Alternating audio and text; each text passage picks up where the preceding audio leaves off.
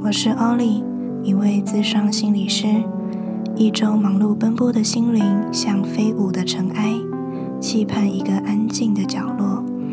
邀请你在这里好好停下，让困惑遇见答案，安心的再次完整自己。各位角落伙伴伴好。那第一部的角落谈心主题是想与大家聊一聊一个每天随时都有可能出现的心理状态，叫做内在抗拒感。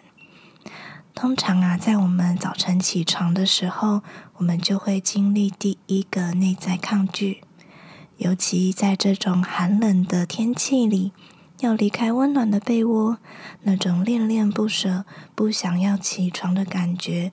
就是一种轻微的内在抗拒感受。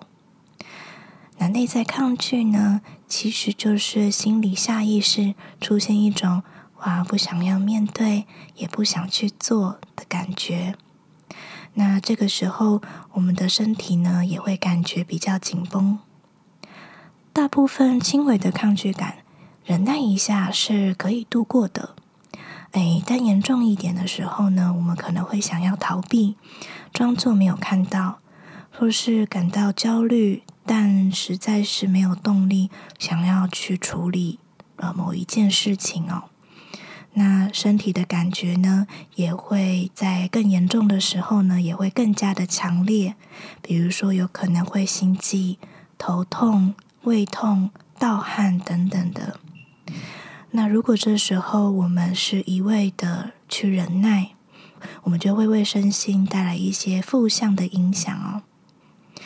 但因为呢，我们每天在工作、家庭或是人际关系上，多多少少呢都会遇到一些突发、不熟悉呀，或者是麻烦的事情哦。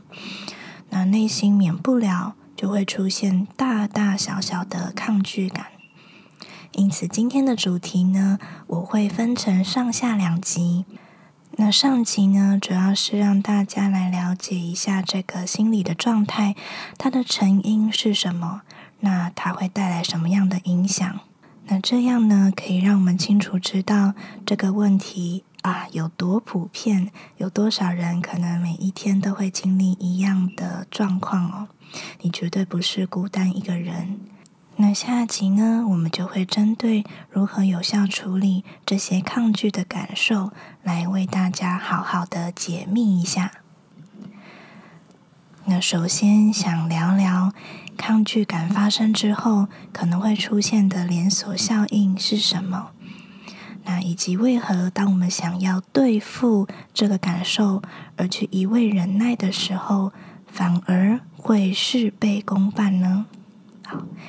你邀请大家想一想，今天或是最近，你的抗拒感什么时候出现过？当这个抗拒感出现的时候，你是处在一个什么样的情境下？当时也许发生了什么事情？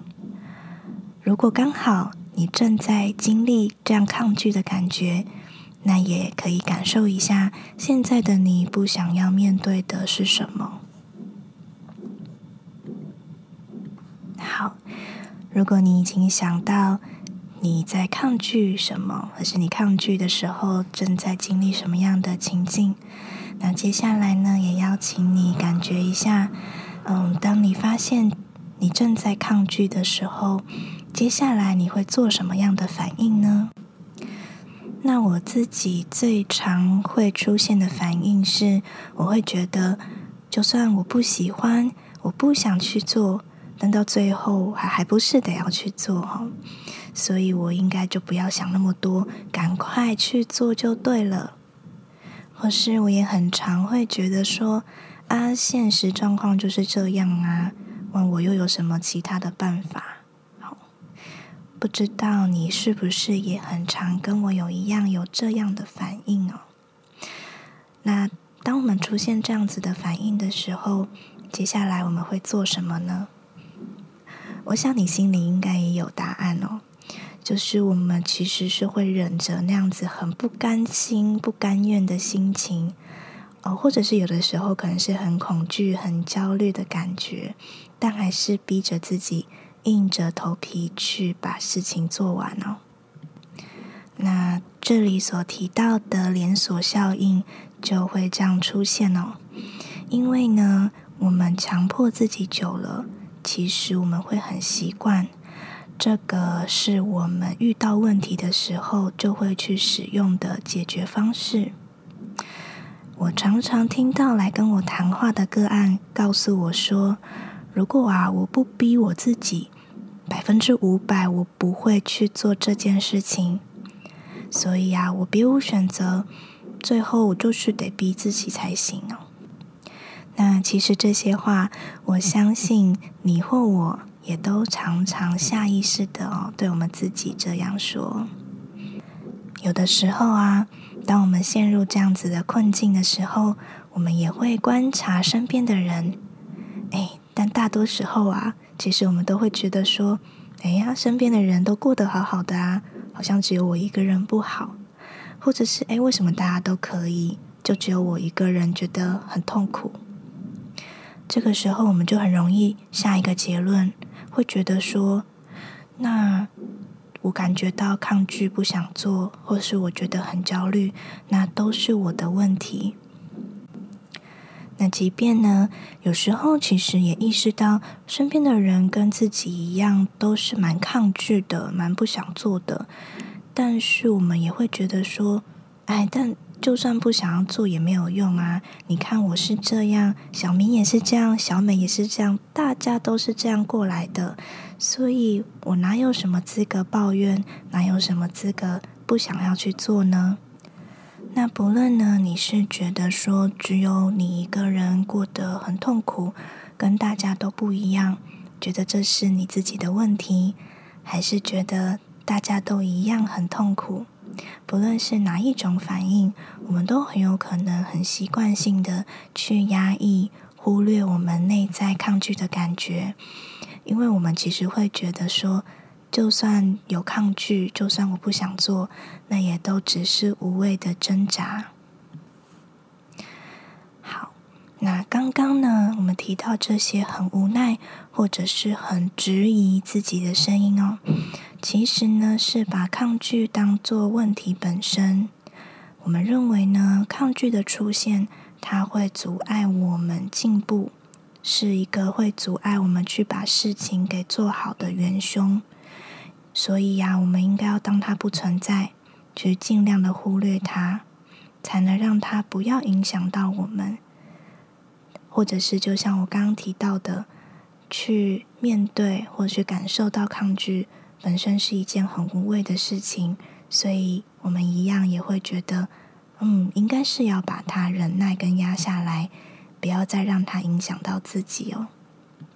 那其实这个时候呢，我们就正在担心，如果啊，我不去压下这个抗拒感的问题，我就没有办法好好的前进，那我有可能会跟不上别人的脚步，或者是因为我不去做。而要面临更大的麻烦。那谈到这里哦，其实我们已经挖了很多层了。我们从一开始抗拒的感觉，连到最后是牵动到我们的自我价值感的问题。就是当我们觉得抗拒是问题的时候，我们同时也会觉得拥有这个抗拒感的自己是有问题。或是没有用的，因此我们要压抑，要忍耐，才能解决这个有问题的自己。举例而言呢，嗯，我有一个个案，他对于考试常常感到相当焦虑，因为考试意味着成绩的好坏。那他除了关系到能不能毕业之外，也影响到未来的升学跟求职。这一切呢，都让他觉得自己不得不去准备考试，不得不去追求成绩，而且啊，他也觉得那身边每个人都是这样做的嘛，那没道理我不行啊。那结局哦，是这位个案呢，他常常在考试时焦虑度爆表，他没有办法正常发挥，甚至啊，在接近考试的前一两周，他根本无法专心的去念书。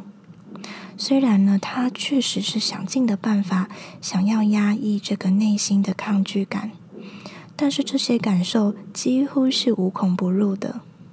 那焦虑的他，内心更是不断的质疑自己，觉得说别人都可以，为什么只有我这样？是不是我真的好差劲哦？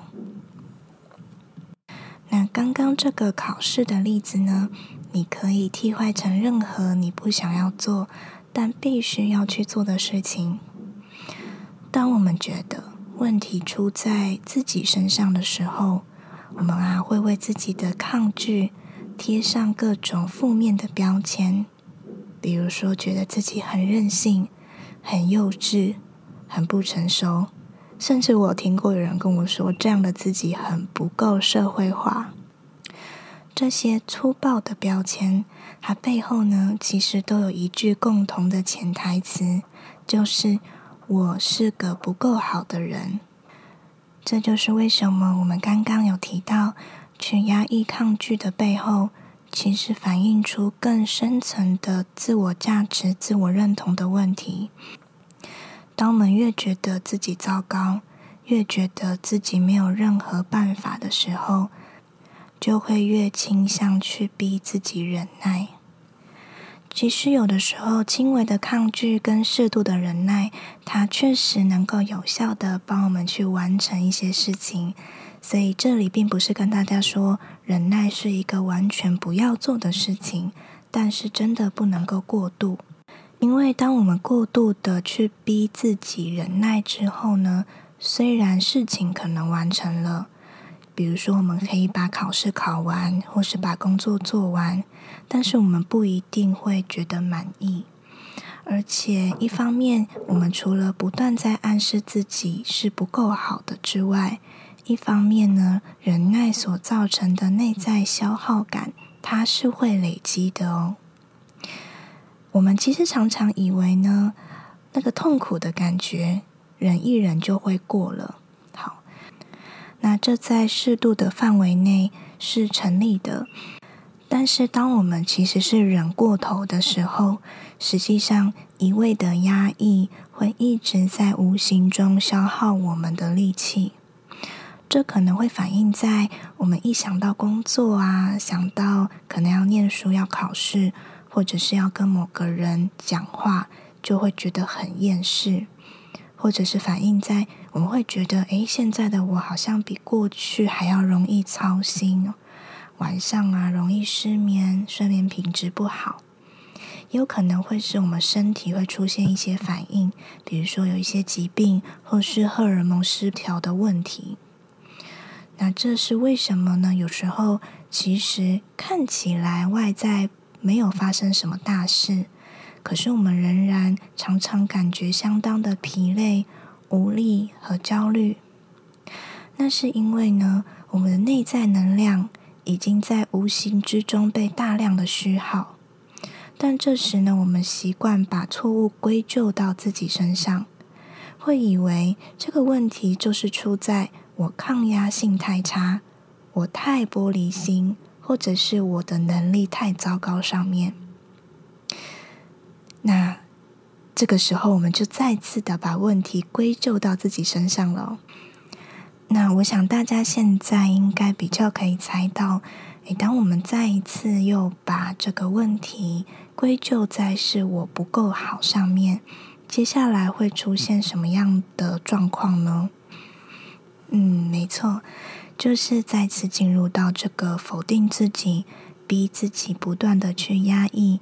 跟忍耐的循环里哦，很多人跟我描述说，这个循环呢，就像是黑洞一样，就是把我们吞噬了进去。当我们被吞进去的时候，我根本不知道怎么离开，也不知道离开之后我可以去哪里。